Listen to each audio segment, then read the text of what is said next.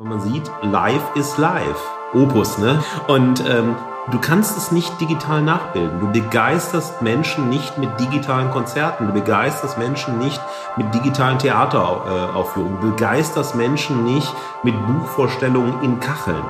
In, in dem Moment, wenn du eine Veranstaltung gibst, ja okay, dann musst du halt dafür zahlen. Ja, aber in dem Moment, wo es digital abläuft und du musst nicht zahlen, du kannst spenden, aber vielleicht auch nicht, ja nee, dann machen sie es halt nicht für die Veranstalter, der Zeitaufwand für die Thalia und so war natürlich bedeutend höher und ist es auch abseits von Corona-Zeiten bei solchen Abenden immer, als die paar Einnahmen durch den Eintritt sind.